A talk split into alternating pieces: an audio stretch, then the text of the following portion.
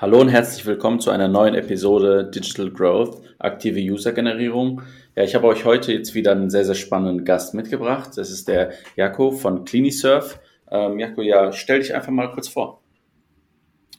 Hallo zusammen, mein Name ist Jako. Ich äh, komme ursprünglich aus Finnland, äh, bin vor acht Jahren nach Deutschland gekommen und bin äh, Mitgründer bei CliniSurf. Ähm, wir sind ein ungefähr dreieinhalb Jahre altes Startup aus München und beschäftigen uns mit ähm, Pflegepersonal und Digitalisierung in der Pflege.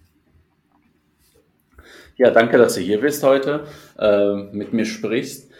Also ihr habt, ihr habt ja, wie ich das jetzt auf eurer Seite gesehen habe, zwei äh, große Lösungen, äh, die ihr anbietet. Einmal CliniSurf Care und CliniSurf Team. Kannst du da vielleicht ein bisschen tiefer einsteigen, einfach mal sagen, was, was ihr da so macht, was ihr da löst? Genau, also generell haben wir äh, die Firma mit der Mission äh, gegründet, Pflegepersonal zu entlasten und mehr Zeit für die eigentliche Pflegetätigkeiten zu geben. Und mit der Care-Lösung haben wir auch angefangen und ähm, wir haben am Anfang festgestellt, dass Pflegekräfte einfach sehr viel äh, Ablenkung in ihrer Arbeit haben, wenn sie, also wir sprechen jetzt von Akutpflege, also im Krankenhaus, klassische äh, Station, wo die Pflegekräfte die Patienten da pflegen. Und es gibt sehr viele Ablenkungen, ähm, die sozusagen den Arbeitsalltag unterbrechen oder ähm, es einfach nicht ermöglichen, dass die Pflegekräfte auf die Pflegearbeit konzentrieren. Und mit der Care-Lösung wollen wir die ähm, logistischen und administrativen Aufwände der Pflegekräfte reduzieren und die Kommunikation von Point of Care, also da, wo sie sich gerade stattfinden. Sie sitzen natürlich nicht die ganze Zeit am Rechner, also mit einem mobilen Endgerät ähm, die bessere und strukturierte Kommunikation Arbeits, äh, Planung und Durchführung ermöglichen. Und dann mit der Teamlösung, ähm, das haben wir aus unser User-Feedback, wo wir ganz viel natürlich, äh, seitdem wir im Markt sind, äh, mit Pflegekräften und Pflegemanagern reden, haben wir festgestellt, dass es ein großes Problem ist, ähm, wenn Personal aus der Schicht ausfällt, dass dafür natürlich ein Ersatz gebraucht wird aber dieser Prozess von Ersatzfindung ähm, extrem chaotisch ist, also viel Zeit kostet für alle Beteiligten und es gleichzeitig auch für das Pflegepersonal gar keine Anreize äh, angeboten werden oder angeboten werden können, ähm, jetzt einzuspringen in Schichten, wo sie ursprünglich nicht eingeplant waren. Und mit unserer Teamlösung wollen wir diese Kommunikationsprozess und diese Arbeit äh, erleichtern und gleichzeitig eben auch mehr Anerkennung und mehr ähm, Belohnung dafür, wenn die Pflegekräfte tatsächlich dann einspringen, ähm, auch für die Pflegekräfte geben. Sehr spannend. Also praktisch, so wie ich das dann verstanden habe, ist, ist CliniSurf Care und Team äh, zusammengesehen die allumfassende Lösung und Care selbst äh, ist praktisch die Lösung zwischen Patient und der Pflegekraft. Alles, was dazwischen zum Beispiel abläuft, dass da äh, Prozesse effizienter gestaltet werden. Und beim CliniSurf Team ist wirklich, dass das Teammanagement vereinfacht wird dadurch, richtig? Genau, wobei ich, ich würde noch ergänzen, dass diese Care-Lösung gar nicht nur die ähm, Kommunikation zwischen Patienten und Pflegekräften umfasst, sondern Patienten sind ein Teil davon. Also Teil von, von der Care-Lösung ist, dass die Patienten anstatt nur ein Klingel zu klingeln in der Station, können sie auch durch unsere Software ähm, spezifizieren, was sie tatsächlich benötigen. Sprich, wenn es kein Notfall ist, wird die Arbeit von der Pflegekraft nicht um, unbedingt unterbrochen und die Pflegekraft muss nicht hin und her rennen, sondern sie weiß sofort Bescheid, ob der Patient einfach nur ein Glas Wasser möchte oder auf die Toilette muss oder vielleicht gerade Schmerzen hat und ähm, mehr Schmerzmittel benötigt. Alle solche ähm, äh, Anfragen von den Patienten können uns über unser System erfasst werden und an das richtige Personal äh, zugeteilt werden. Das bedeutet natürlich dann auch, dass der Vollpflegekraft nicht unbedingt nur ein Wasser dem Patienten bringen muss, sondern es kann dann der Servicekraft übernehmen und das entlastet natürlich die Pflegekräfte auch. Mhm, mhm. Ja, also wir sind selber auch sehr aktiv im, im Digital Health Bereich und das ist auf jeden Fall eine, eine Lösung ähm, zu einem Problem, was wir sehr, sehr oft hören, dass Pflegekräfte überlastet sind. Und ich denke, äh, alles, was, was ich, deren Arbeit etwas vereinfacht, ist auf jeden Fall sinnvoll. Aber lass uns doch mal gerne ähm, eine Reise in die Vergangenheit machen und mal am Anfang starten. Also wie, wie ist die Idee tatsächlich entstanden ähm, und was war euer Background damals und wie sah vielleicht euer MVP damals aus?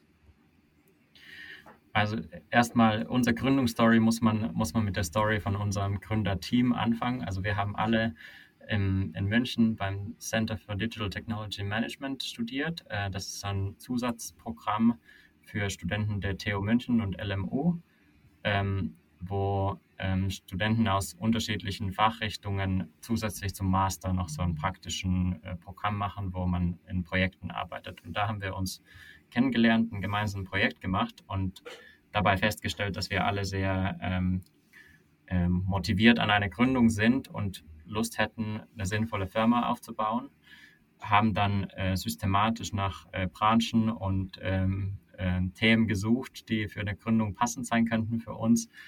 Ähm, hatten dann auch zum Beispiel eine Gründungsidee und so ein Projekt auch gemacht in der Logistikbranche, wo wir ähm, fast eine Firma gegründet haben, ähm, hatten auch schon eine Pre-Seed-Finanzierer dafür, ähm, wo es darum gegangen wäre, ähm, Schiffskauf und Verkauf und Charterprozesse zu effizienter zu machen. Also quasi eine eBay für, für große Container und Lastschiffe. Äh, dabei, als es dann so kurz vor der Gründung war, haben wir dann aber als Gründerteam festgestellt, dass es für uns schwer wäre, uns mit dem Thema zu identifizieren und für die nächsten fünf Jahre, sagen wir mal, ähm, uns wirklich da, dafür zu committen. Und das ist für uns ähm, da ein bisschen so der persönliche Sinn und Connection zu dem Thema fehlt. Und das ist, glaube ich, auch oft ein ähm, Problem oder könnte ich mir vorstellen, wenn, wenn man eher äh, so anfängt, dass man, dass man nicht sein eigenes Problem oder irgendwas, was, was einem Herzen liegt, äh, ein Thema versucht zu, anzugehen, sondern eher als, als Team anfängt und das richtige Thema sucht.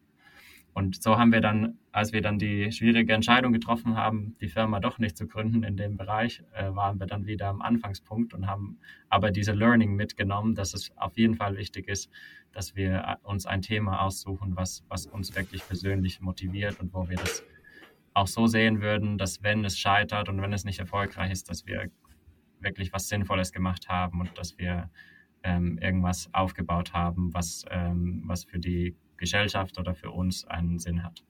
Und ähm, deshalb haben wir uns dann angefangen in 2017 mit Gesundheitswesen zu beschäftigen, weil es für uns einfach persönlich so ein Thema ist, wo wir, wo wir sehen, da ist viel Bedarf und da können wir einen Beitrag leisten, was dann wirklich den, den Menschen auch hilft.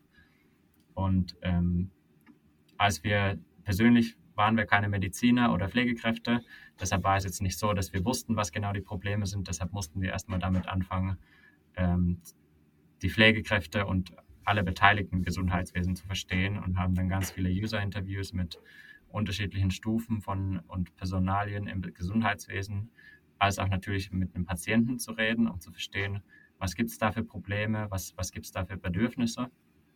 Und in den Gesprächen mit Pflegekräften kam es sehr, sehr oft, ähm, dass sie ähm, es gibt auch ein Fachwort dafür, diese Alarmfatigue, also dass, dass dieses ständige Klingeln von den Patienten äh, dazu führt, dass sie einfach total, also sie, sie sagen oft auch, dass man nach der Shift äh, zu Hause immer noch diesen Klingel hört, dass es einfach so ein Stressfaktor für die Pflegekräfte ist.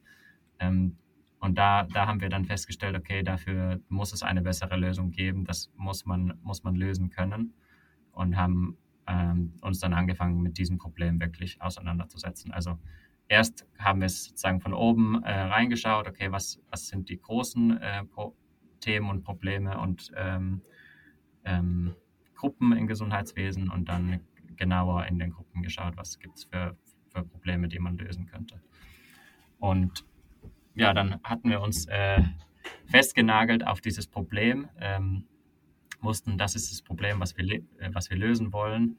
Und generell war es natürlich auch gesellschaftlich so ein Thema, was äh, durch das fähige Personalengpass ähm, war es so ein Thema, wo, wo definitiv, äh, wo es sinnvoll ist, einen Beitrag zu leisten und wo man auch das Potenzial sieht, mehr daraus zu machen als nur eine Lösung für diese Problem, dass der Patient äh, ständig klingelt, weil er keine andere Möglichkeit hat, sich zu äußern.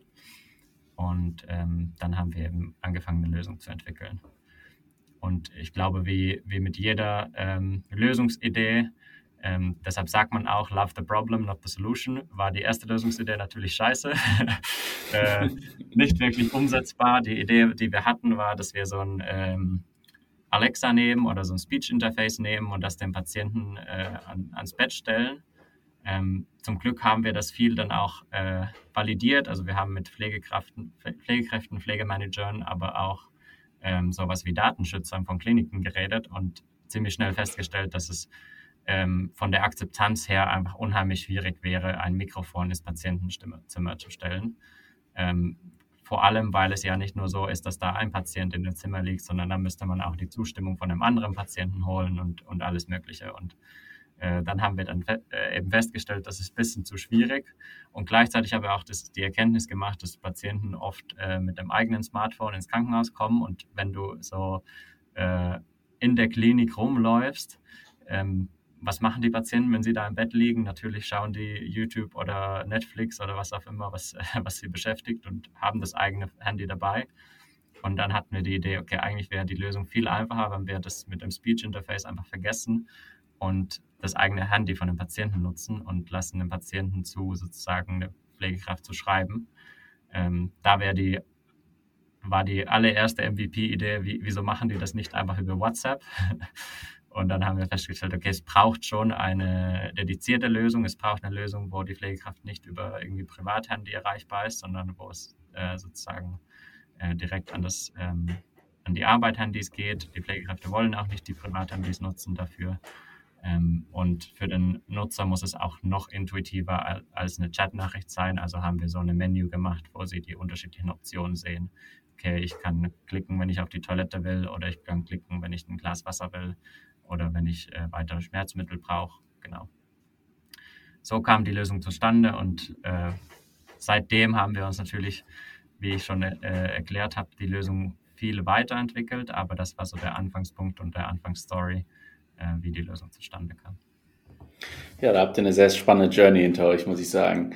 Ähm, also du hast äh, etwas sehr, sehr Interessantes angesprochen und zwar, ähm, ohne die Worte zu erwähnen, aber ihr habt praktisch erstmal herausgefunden, ist das überhaupt ein Fit für den Markt, den ihr ansprechen wollt, also eure Lösung?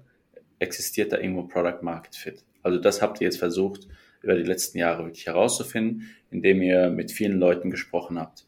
Ähm, wir sprechen bei uns im Podcast viel über, über Wachstum, aber bevor überhaupt etwas wachsen kann, muss, muss man sich sicher sein, dass diese Lösung am Markt überhaupt angenommen wird. Ähm, wie habt ihr das denn tatsächlich gemacht? Also wenn man jetzt ein bisschen tiefer einsteigt, ähm, habt ihr den Leuten eine E-Mail geschrieben? Habt ihr einfach angerufen? War es ein Mix aus verschiedenen Sachen? Ja, es ist definitiv ein, ein Mix aus verschiedenen Sachen, aber ähm, in unserer Branche, wo die Zielgruppe relativ klein ist, ähm, spielt Cold Calling, also äh, Telefonieren, eine, eine enorm wichtige Rolle. Und man kann sich ja vorstellen, es gibt in Deutschland zum Beispiel 2000, ungefähr bisschen unter 2000 Krankenhäuser. Ähm, und natürlich ist es eine gewisse ähm, Art von Krankenhaus, ist für uns das Interessanteste, also eher die größeren, äh, wo, wo, es komplexer ist und wo, ähm, ähm wo die einfach Menge Personal und die Prozesse ein bisschen komplexer sind. Und dann ähm, irgendwann gibt es nur eine begrenzte Anzahl an Leute, die man kontaktieren möchte. Und da ist natürlich relativ hilfreich, wenn dass man auch den, ähm, zum Beispiel das Handynummer vom Sekretariat direkt auf der Webseite hat. Also die äh, für Pflegemanagement gibt es dann auch die Kontaktdaten schon zu, äh, gibt es die zur äh, Verfügung. Also das ist schon das, ähm, das wichtigste Kanal für uns, die richtigen Personen zu erreichen. Ähm, okay, und wie habt ihr dann, wenn wir dann jetzt, jetzt weiterreisen und ähm, ihr habt jetzt, sagen wir mal, die Befragung, die Validation hinter euch gelassen, beziehungsweise seid wahrscheinlich immer noch kontinuierlich am Hypothesen validieren und dann wart, wart ihr jetzt so weit, dass ihr euren ersten Kunden für euch gewinnen möchtet. Ähm, wer war das? Wie habt ihr das gemacht? Boah, das ist auch eine sehr, sehr gute Frage, weil es in unserer Branche unheimlich schwierig war. Also wir sind an der, in der Anfangsphase sind wir auf sehr viel Interesse gestoßen und, ähm, und sind wirklich auf offenen Türen gelaufen bei, bei Pflegemanagern, weil wir, wir haben auch sehr schnell das Gefühl bekommen, okay, wir sind an einem richtigen Lösung oder Problem und Lösung daran. Ähm, und alle waren sehr ähm, interessiert und offen, oder natürlich nicht alle, aber sehr, sehr viele. Äh, aber als es dann darum ging, uns als Startup, was noch, als Firma auch noch gar nicht existiert hat, die Möglichkeit zu geben, das in einem realen Umfeld zu erproben und zu testen, waren, die, äh, waren die begeisterten äh, möglichen Kunden dann doch nicht so offen. Und das war wirklich schwierig, weil man muss es auch aus deren Perspektive verstehen, dass sie natürlich eher wenig persönlich incentiviert sind, das, das neue, coole Lösung da einzuführen, sondern sie denken dann eher an den Risiken, was könnte, was könnte schiefgehen, was könnte passieren. Und das war wirklich schwierig und wir hatten am Anfang natürlich auch nicht die Einblicke in die Industrie, um zu wissen, wo ist der richtige Startpunkt für sowas. Ähm, und ich weiß auch noch, dass der erste Sommer ähm, 2017 da sehr ähm, frustrierend für uns war, weil wir wir wollten natürlich, dass alles schnell geht, wir wollten äh, das schnell validieren, schnell testen, ähm, aber kamen da irgendwie nicht voran. Aber dann ähm, haben wir so einen Aha-Moment mit einem ähm, Doktoranden von der, von der LMU-Klinik in so einem, ähm, es war irgend so ein Fachevent über Digitalisierung im Gesundheitswesen. Und da hat er sein ähm, Projekt präsentiert und hat uns dann in, im Nachgang, wo wir dann ähm, miteinander geredet haben, den Tipp gegeben, dass wir über die Unikliniken und und zwar über die sozusagen wissenschaftliche Abteilung, also in unserem Fall Pflegewissenschaft, das Problem angehen sollten, weil ähm, die Unikliniken sind nicht nur daran interessiert, ähm, alles möglichst effizient als Klinik zu betreiben, sondern auch neue äh, Innovationen äh, einzubringen in, die, in, in den Markt und so. Also auch neue Ideen zu testen.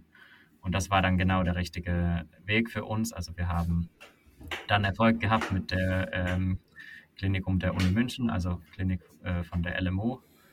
Ähm, und da war die Pflegewissenschaftsabteilung dann, dann so begeistert von der Idee und auch hatte dann auch die Ressourcen und die, die Möglichkeit, uns so ein Probeumfeld zu geben, sodass wir das das erste Mal testen konnten.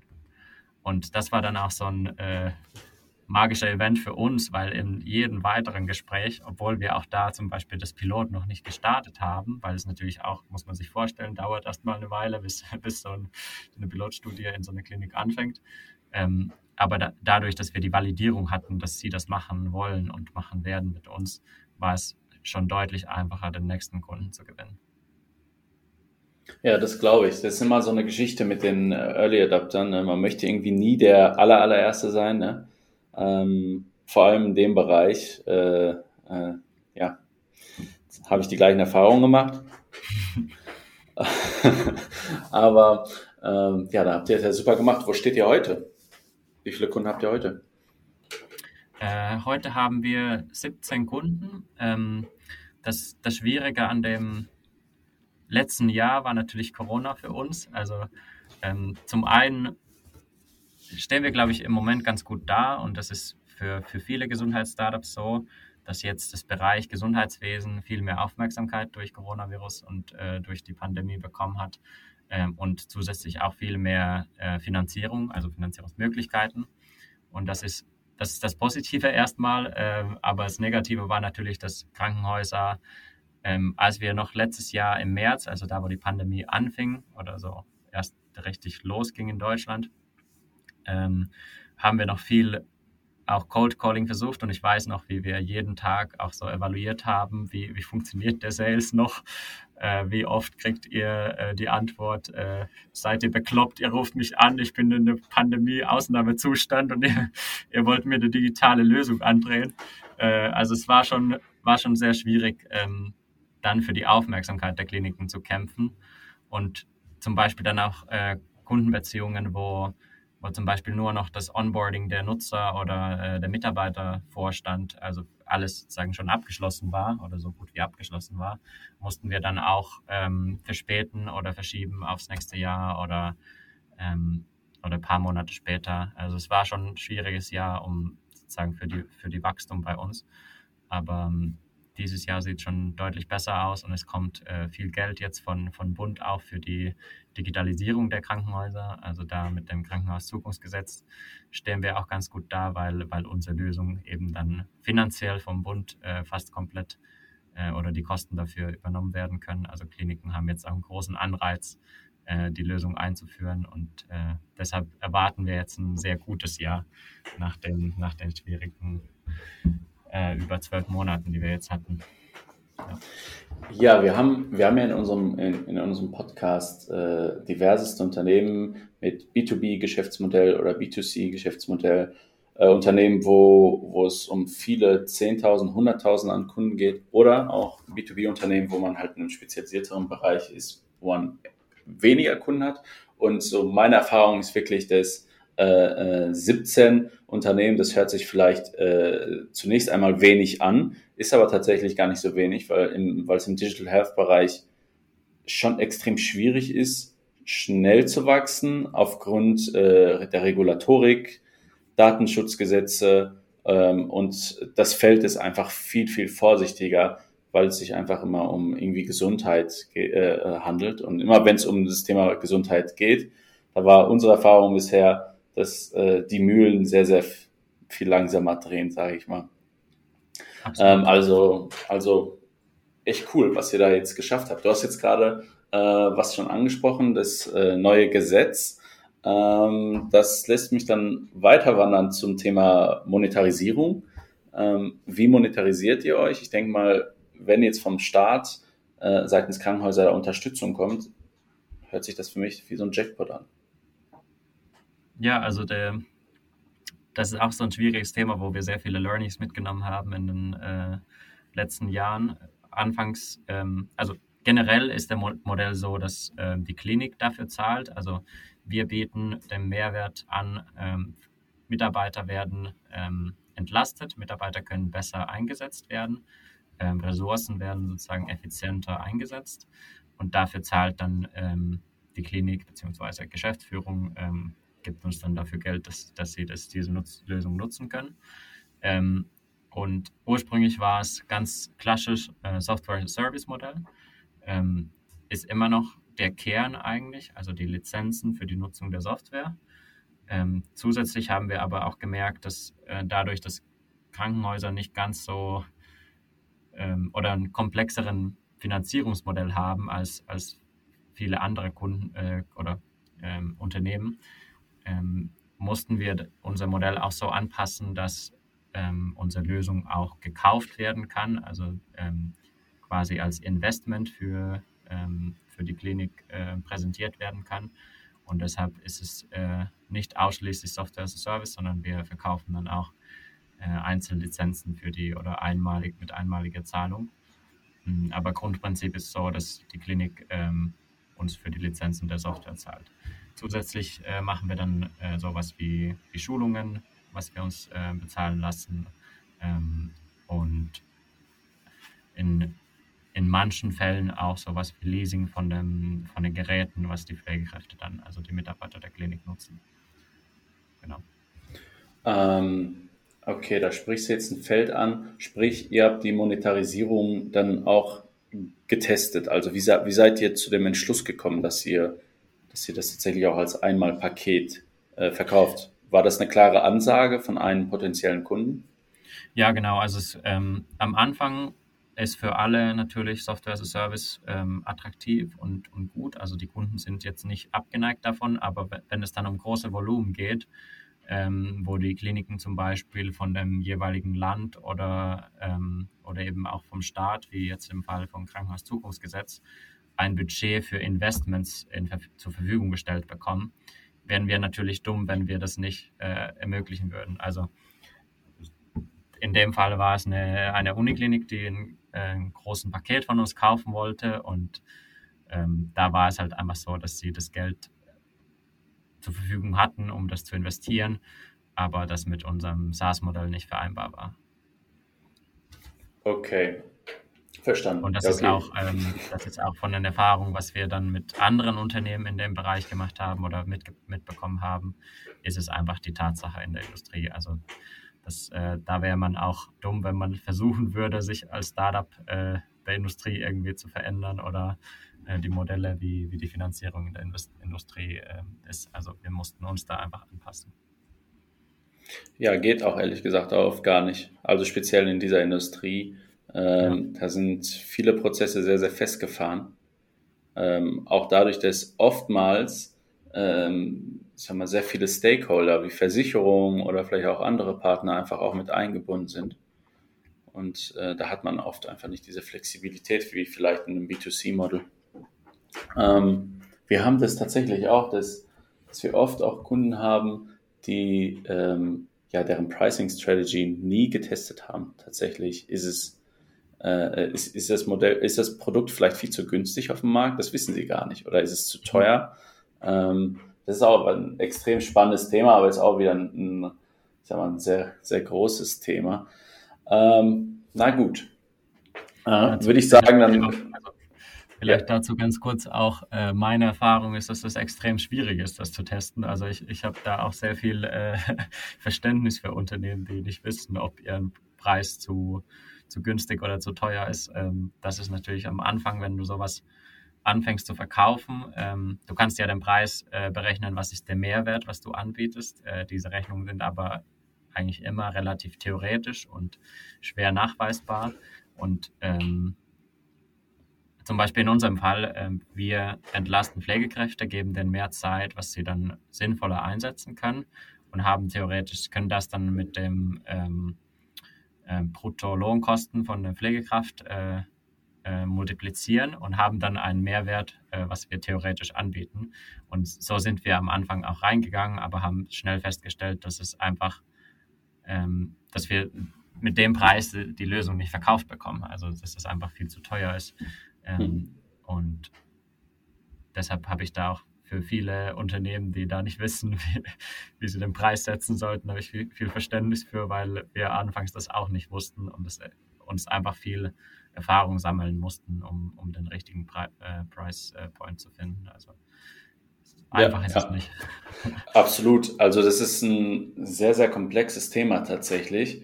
Und ähm, ja, das, das Testen, also dafür gibt es verschiedenste Möglichkeiten, hängt natürlich auch davon ab, in was für einem äh, Umfeld man sich jetzt gerade bewegt, ob das überhaupt B2B, B2C und dann nochmal industrieabhängig das Ganze. Aber ich sag mal, das Erste, was Leute immer machen können, ist vor allem am Anfang, wenn sie auch vielleicht noch gar nicht so ein Product Market Fit haben, äh, einfach auch mal nachzufragen. Also, also das ist wirklich die simpelste Sache, aber wirklich einfach mal den, der, der es letztlich kauft und ähm, auch nutzt, dass man da auch einfach nach, verschiedene Preise einfach mal anfragt, ne, bei verschiedenen Leuten und dann hat man irgendwann mal eine, ähm, ja, einen ersten Überblick wenigstens. Ähm, genau. Okay. Absolut. Okay. Und auf keinen Fall zu tief anfangen. Sonst sagen alle, ja, der ja. Preis passt. ja, das, das ist tatsächlich so. Vor allem, ähm, also wir, wir, wie wir das halt machen, ist, wenn wir zum Beispiel einen, Kunden haben, dann machen wir immer generell am Anfang so ein, so ein, so ein Audit, wo wir praktisch das Unternehmen selber einmal komplett äh, durchleuchten, aber vor allem die ganze äh, Landschaft drumherum, was gibt es für eine Konkurrenz, wie sieht der Markt aus, wie sieht deren Pricing aus? Und dann versuchen nachzuvollziehen, wie sind sie überhaupt auf diesen Preis gekommen. Weil es ist eines, einfach zu sagen, okay, mein Competitor bietet seine SaaS für 39,99 an, ich biete meine für 34,99 an und kriege angeblich seine Kunden. Ne? Aber da mhm. steckt ja eine Logik dahinter. So wie ihr zuerst eine Logik hattet, wo ihr zwar dann herausgefunden habe, dass der Preis zu teuer ist. Aber diese Logik muss man irgendwie erstmal ergründen.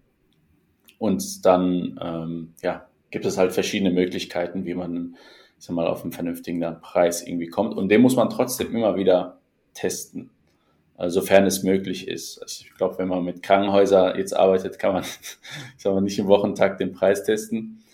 Ja. Ähm, aber ja, und ihr seid dann praktisch mit eurer Lösung dann an den Markt gegangen und äh, habt ihr dann Free Trial irgendwie angeboten oder wie ist dann diese, wie, wie, wie fun funktioniert dann der Verkaufsprozess an sich? Wir waren schon ziemlich von Anfang an immer davon überzeugt, dass wir es nicht umsonst anbieten sollten, weil ähm, zum einen wollen wir, dass auch ein gewisser Commitment von dem Kunden da ist, das äh, wirklich umzusetzen. Und zweitens haben wir auch in, in unseren Gesprächen mit den Kunden auch festgestellt, dass der Pilotpreis, also wir haben natürlich Pilotpricing angeboten und nicht gesagt, okay, du musst es jetzt für die ganze Klinik kaufen und äh, überall sofort einsetzen, sondern wir haben angeboten, okay, nehme doch ein oder zwei äh, Teilbereiche der Klinik äh, und probiere es da erstmal. Ähm, und dafür ist es dann angepasster Preis für die Größe. Ähm, und damit haben wir auch festgestellt, dass da das, der Preis eigentlich gar nicht so der, die Hürde ist, sondern es eher diese, die Lösung erstmal politisch intern äh, ähm, sozusagen reinzukriegen und umzusetzen. Also äh, Datenschutzprüfung, ähm, Personalratprüfung, ähm, alle sozusagen Stakeholder mit einbeziehen und äh, alle Bedenken aus dem Weg räumen und äh, das einfach erstmal ähm, umgesetzt bekommen, dass so ein Pilot startet. Und da hat dieser Preis, was man für einen Piloten dann zahlen musste, nie eine, eine große Rolle gespielt. Und es war für uns natürlich, wie gesagt, von der Signalwirkung, okay, wir sind wirklich committed, das zu machen, wichtig, weil es für uns auch viele Ressourcen und Zeit äh, kostet, so einen ähm, Kunden onzuboarden und äh, dafür zu sorgen, dass, äh, dass die Lösung da gut äh, funktioniert und eingesetzt wird. Und es hat uns natürlich auch als Startup finanziell äh, sehr geholfen, dass wir auch schon von Anfang an, also wirklich von ähm, wir haben Januar 2018 die Firma gegründet und ich glaube März 2018 hatten wir dann auch das erste Konto, äh, Geld auf dem Konto äh, von, von den Kunden. Also ähm, war dann auch sehr hilfreich, dass man ähm, immer wieder schon von Anfang an Umsatz äh, generiert hat. Und es war auch dann ja, natürlich, ähm, wir haben auch Investoren äh, dabei und von, von Anfang an war es uns wichtig, dass wir erkannt haben, okay, unser Geschäftsmodell benötigt auch externes äh, Kapital. Und da war es natürlich eine, eine große Validierung, wenn die Kunden auch schon zahlen und nicht einfach nur umsonst irgendwas rumprobieren. Mhm. Okay. Ähm, und wenn ihr jetzt heute praktisch, also Stand heute, wenn ihr jetzt neue Kunden für euch akquirieren wollt, geht ihr davor, wie ihr das auch vorher schon gemacht habt, das heißt per Cold Calling oder hat sich das jetzt weiterentwickelt? Ist das jetzt ein, ich sag mal, ein, ausgeweiteter Funnel? Natürlich hat es viel, äh, sich da viel, vieles getan, vieles äh, weiterentwickelt. Ähm, generell ist es auch enorm wichtig in so einem relativ kleinen Kreis wie dieser Gesundheitsmarkt. Also wie ich schon erwähnt hatte, es sind nicht so viele Krankenhäuser, die man überhaupt ansprechen kann, dass man Präsenz zeigt und dass man so eine so ein Brand aufbaut, dass die Leute uns kennen als, okay, das, sind, das ist die Firma, die äh, Pflegepersonal entlastet und diese mobile Arbeitsweise für die Pflege umsetzt und ähm, die Software hat. Ähm, und da diese Brandbuilding ist natürlich, hat früher viel über so Messen auch stattgefunden, wo man Präsenz gezeigt hat und Präsentationen, Pitches äh, gemacht hat. Ähm, dann so Erfolgsstories von den Kliniken, zum Beispiel, wenn wir haben ein äh, paar äh, Case Studies auch schon mit Unikliniken veröffentlicht, auch mit kleineren Kliniken, aber zum Beispiel dieser Uniklinik-Kreis dann sind so, ich glaube, es sind knapp über 20 Unikliniken in Deutschland, die reden auch natürlich alle miteinander. Es gibt auch so einen Kreis von den Pflegedirektoren von den Unikliniken. Und da ist natürlich die beste Werbung, wenn äh, unser Kunde von beispielsweise von der Uniklinik in Gießen äh, in dieser Runde präsentiert, okay, schaut mal alle, hier ist so eine richtig geile Lösung, was die Jungs aus München entwickelt haben. Wir setzen es bei uns ein und das äh, spart unseren Pflegekräften wirklich viel Zeit. Ähm, so was ist natürlich dann wichtig, dass wir auch dann solche Leads, die inbound kommen über, über externe Marketing oder unsere eigene Marketingmaßnahmen, dass wir die dann fangen können und dass wir dafür einen guten Funnel haben, ähm, gute Webseite, die konvertiert oder wo die richtigen Infos dastehen und so. Genau. Mhm. Aber trotzdem findet vieles immer noch outbound über Cold Calls und so statt. Und wie hat sich, ich sag mal, dieser Sales-Zyklus verändert? Ich denke mal, am Anfang hattet ihr sehr, sehr lange Sales-Zyklen, weil ihr auch absolut kein Social Proof hattet. Äh, und jetzt hast du ja davon gesprochen, dass euch auch Leute empfehlen. Ähm, habt ihr da irgendwie Beobachtungen machen können, wie sich das auf euren Sales-Zyklus auswirkt? Mm, ich kann jetzt nicht so genaue Statistiken geben, gerade auch vor allem, wenn, weil letztes Jahr jetzt so äh, anders war. Also wir hatten auch viele Leads, die zum Beispiel, wir dachten, die werden letztes Jahr im Frühjahr konvertieren und die immer noch nicht konvertiert haben. ähm, also so genaue Auskunft kann ich nicht geben. Ich könnte mir auch vorstellen, dass es etwas kürzer wird. Ähm, aber die was halt wesentlich unseren Sales-Zyklus verlängert, ist diese Komplexität von der Kaufentscheidung. Also es ist nicht so, dass eine Person entscheidet, ich kaufe jetzt und dann starten wir, sondern es braucht immer die Gremien, Datenschutz, äh, Personalrat ähm, und auch so eine technische ähm, Umsetzung muss auf der Kundenseite gemacht werden oder Vorbereitung für die Umsetzung. Also ähm, so viel unter drei Monaten werden wir, fallen wir selten, sagen wir mal so. Okay, verstanden. Ähm, also unserer Erfahrung nach, äh, also wir waren ziemlich erfolgreich im Bereich, ähm, also Kooperation schaffen zwischen äh, ähm, Unternehmen im Digital Health Bereich, äh, weil die Akquise zum Teil, das war unsere Beobachtung, korrigiere mich, wenn ihr da andere Erfahrungen gemacht habt, äh, über typische Marketingkanäle sehr, sehr teuer sind. Also ihr seid jetzt im, vor allem im B2B-Bereich dann ein anderes Business abzuschließen. Also ich glaube, so ein, so, ich weiß nicht, so, so ein Krankenhaus über Google Ads abzuschließen, wird niemals passieren. So wirklich, glaube ich. Ähm, ja. Und deswegen haben, haben wir das so gemacht, dass wir geschaut haben, hey, hier ist das Digital, Digital Health Startup A, das bietet die und die Lösung an ähm, und hier ist Digital Startup B, das äh, vielleicht eine andere Lösung anbietet, die aber zusammen gesehen komplementär zueinander sind, die gleiche Zielgruppe ansprechen und somit findet irgendwo so ein User-Austausch dann statt. Habt ihr sowas mal ausprobiert? Ja, tatsächlich und ähm, vor allem anfangs viel mit anderen Startups, weil man da so einen ähnlichen Mindset hatte und ähm, leicht ansprechbar war. Ähm, da war die Erfahrung aber, dass es kaum was gebracht hat, weil ähm, man muss es auch verstehen, dass man für sehr eingeschränkte Aufmerksamkeit der Kunden kämpft. Also es ist, auch wenn die Lösungen sehr unterschiedlich sind, aber man kämpft ja irgendwie für, für die Aufmerksamkeit von den Kunden und will das nicht, will den Kunden nicht davon ablenken, dass er sich fokussiert auf unsere Lösung zu kaufen. Ähm, also wir, wir machen es, würden es auch gerne mehr machen und sehen auch das Potenzial, aber es hat relativ wenig Früchte getragen.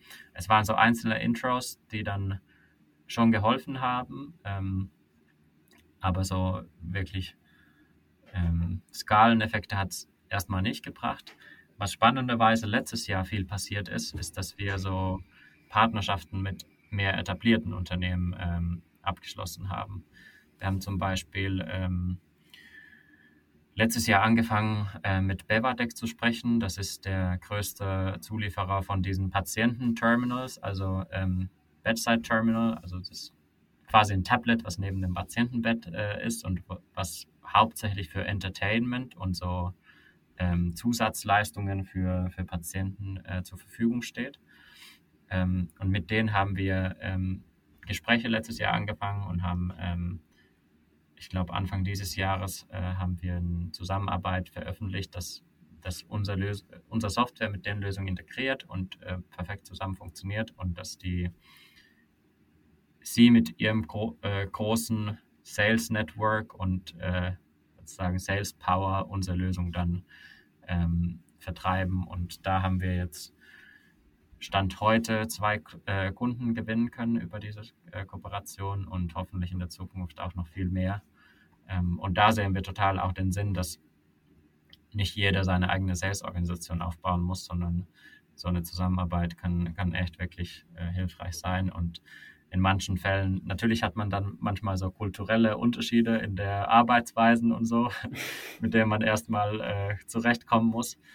Ähm, aber im Großen und Ganzen ist es, ist es sehr schön zu sehen, wenn man komplementäre Produkte und ähm, Modelle hat, die dann die man in der Synergie dann äh, zusammen verkaufen kann. Absolut. Ähm, also eine, eine, ich sag mal, so eine, so eine Kooperation hinzukriegen, erfolgreich hinzukriegen, ist tatsächlich nicht einfach. Ähm, also es gibt halt immer gewisse Trade-offs. Wenn man jetzt mit Startups zusammenarbeitet, die kämpfen halt alle um Reichweite und da muss man halt klar wirklich abstecken, äh, was sind die Erwartungen an dieser Kooperation. Ähm, also ich habe es oft, dass wenn ich jetzt für Kunden äh, mit, wir sprechen jede Woche mit so vielen Unternehmen und schauen, ob es vielleicht irgendwo ein Fit geben könnte, dass viele gar nicht fragen, was sie davon haben könnten oder das nicht so wirklich im Detail erfragen. Und wir im Gegenzug aber sehr, sehr tief eigentlich einsteigen möchten, weil, weil man einfach klar wissen muss, wie viele Kunden habt ihr überhaupt? Habt ihr 10? Habt ihr 100? Wovon sprechen wir? Und wie ist die Wahrscheinlichkeit, dass etwas konvertiert? Ähm, und man muss auch das äh, äh, Risiko mal bedenken, dass man mit einer Kooperation keine Einbahnstraße irgendwie dann errichtet, wo der Kunde jetzt selber, äh, ich sag mal, voll den Verlust fährt, weil seine Kunden nutzen vielleicht die andere Lösung, aber umgekehrt vielleicht nicht. Ähm, und andersherum, wenn man, ich sag mal, jetzt nicht mit Unternehmen auf Augenhöhe kooperieren möchte, sondern ein bisschen größere Unternehmen, da hat man das Ding des, äh, ähm, ich sag mal, diese Zyklen sind auch schon deutlich länger. Ne? So eine Kooperation mit einem Startup kannst du manchmal innerhalb von wenigen Wochen vom ersten Gespräch bis zur letztlichen Integration äh, über einen Button oder was ähnliches äh, durchziehen. In einem größeren Unternehmen dauert es ja vielleicht länger, kann aber natürlich dann viel mehr Früchte tragen. Ne? Hängt immer äh, auch wieder von der Industrie ab.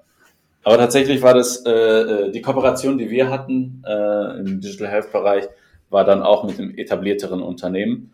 Ähm, hat alles ein bisschen länger gedauert, hat aber letztlich in Tausenden von Kunden resultiert. Also äh, verstehe ich absolut den Schritt. Ähm, ja, cool. Sehr nice. Das freut mich also, dass, Sie, dass ihr dann äh, trotzdem durch diese eine Kooperation dann schon jetzt zwei Kunden gewonnen habt. Ja. Äh, ich sag mal, umso mehr etablierte Leute ihr dann, äh, Unternehmen ihr dann wirklich im Netzwerk habt, umso mehr äh, äh, Word of Mouth und Mundpropaganda es dann tatsächlich gibt, umso einfacher wird es dann auch für euch dann mit den Kooperationen langfristig, schätze ich. Genau.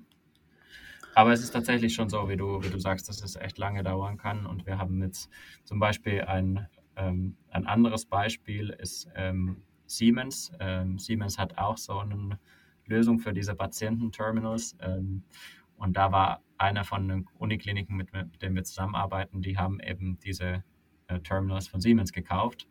Und wir haben uns da dann, weil wir mit denen zus nicht zusammenarbeiten konnten oder wir waren nicht äh, relevant oder groß oder wichtig genug, um auf deren Schirm zu landen, mussten wir dann das System etwas reverse engineeren, gemeinsam mit der Klinik, sodass wir die, unsere App integrieren konnten auf dieses äh, Terminal und das da äh, reibungslos nutzen können. Ähm, also manchmal ist es eben so, dass man, dass man noch nicht groß genug ist oder dass man noch nicht genug Aufmerksamkeit von so einem Großkonzern bekommt. Ähm, hoffentlich wird es eines Tages anders, äh, aber da muss man danach innovativ werden. Abs absolut. Deswegen ist auch ein gesunder Mix aus, ich sage mal, etablierten Unternehmen und ähm, ich sage mal, vielleicht Unternehmen, die noch auf dem gleichen Level sind, Startups, wichtig, weil ich glaube, die Kooperationen verfolgen zum Teil unterschiedliche Ziele. So ein etabliertes Unternehmen bringt dir, wenn du es richtig machst, einfach Kunden. Mhm. Und ein, ein, Startup bringt dir vielleicht mehr Sichtbarkeit im Internet auch. Ja? Dadurch, dass man einfach, man spricht einfach auch mehr über dich dann. Und ja. das verhilft dir vielleicht zu einem kürzeren Sales-Zyklus mit einem größeren Kunden. Ähm, deswegen ist es einfach wichtig, dass man von Anfang an äh, klar abstickt, was, was man zu erwarten hat von dieser Kooperation. Ähm, ja, also meinerseits habe ich, äh, äh, ich glaube, alle wichtigen Fragen heute echt beantwortet bekommen. Das Ziel heute war tatsächlich einfach mal, wir sprechen so oft mit Unternehmen, die einfach diese Journey schon gegangen sind und die jetzt bei 10.000 oder 100.000 von Kunden sind. Aber es ist einfach mal auch äh, äh sehr interessant zu beleuchten, was muss alles vorher überhaupt passieren, damit diese Wachstumsjourney jetzt wirklich eintreten kann. Das heißt, ihr seid jetzt wirklich gestartet ganz am Anfang, fragt die ganzen Leute, äh, was ist euer Problem? Beziehungsweise ihr fragt die Pfleger, was ist euer Problem? Validiert die Problematik, ob eure Lösung wirklich auch eine wirkliche Lösung für die ist. Und anschließend habt ihr dann irgendwo euren ersten Kunden dann auch für euch gewonnen und darüber ist dann eure Journey wirklich dann gestartet, dass ihr dann über Cold Calling unter anderem auch äh, dann weitere Kunden für euch gewonnen habt. Und äh, jetzt steht ihr bei 17 Kunden. Und ich würde sagen, ich würde mich sehr, sehr freuen, wenn ich dich in äh, ja, vielleicht ein paar Monaten dann nochmal sprechen kann und einfach mal schauen kann, wo ihr dann äh, steht.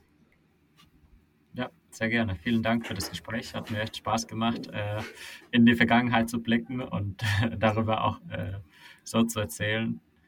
Oft erzählt man solche Stories bei, bei irgendwelchen Meetups oder, oder so Abendveranstaltungen und äh, es macht immer Spaß, darüber zu erzählen und ähm, hat, hat diesmal auch so Spaß gemacht. Ja, das fände ich auf jeden Fall viele Leute, viele Gründer äh, in der Dachregion hören. Ähm, ja, also wir machen es immer so, das letzte Wort überlassen wir äh, immer gerne dem Gründer, falls er irgendwas kommunizieren möchte, was vielleicht jetzt noch bei euch ansteht, neue Entwicklungen. Ähm, genau, hau einfach raus. Ich bin raus für heute. Euer Furt. Bis dahin. Ciao, ciao. Ja, ich würde äh, gerne auch noch einen kleinen äh, Blick in die Zukunft geben. Wir sind kurz davor, unsere nächste Finanzierungsrunde abzuschließen. Und äh, wie ich auch schon erwähnt habe, der Markt ähm, sieht im Moment sehr gut aus. Also die Lage ist sehr spannend und deshalb suchen wir auch Erweiterung für unser Team. Also falls da äh, Founder-minded Leute draußen sind, äh, die vielleicht nach den ersten eigenen Erfahrungen in einem Startup suchen, im Vertriebsbereich oder im Product- oder Tech-Bereich. Ähm, wir suchen aktiv nach Leuten, also schaut mal auf unserer Webseite clinisurf.de und ich freue mich auf ein Gespräch mit euch.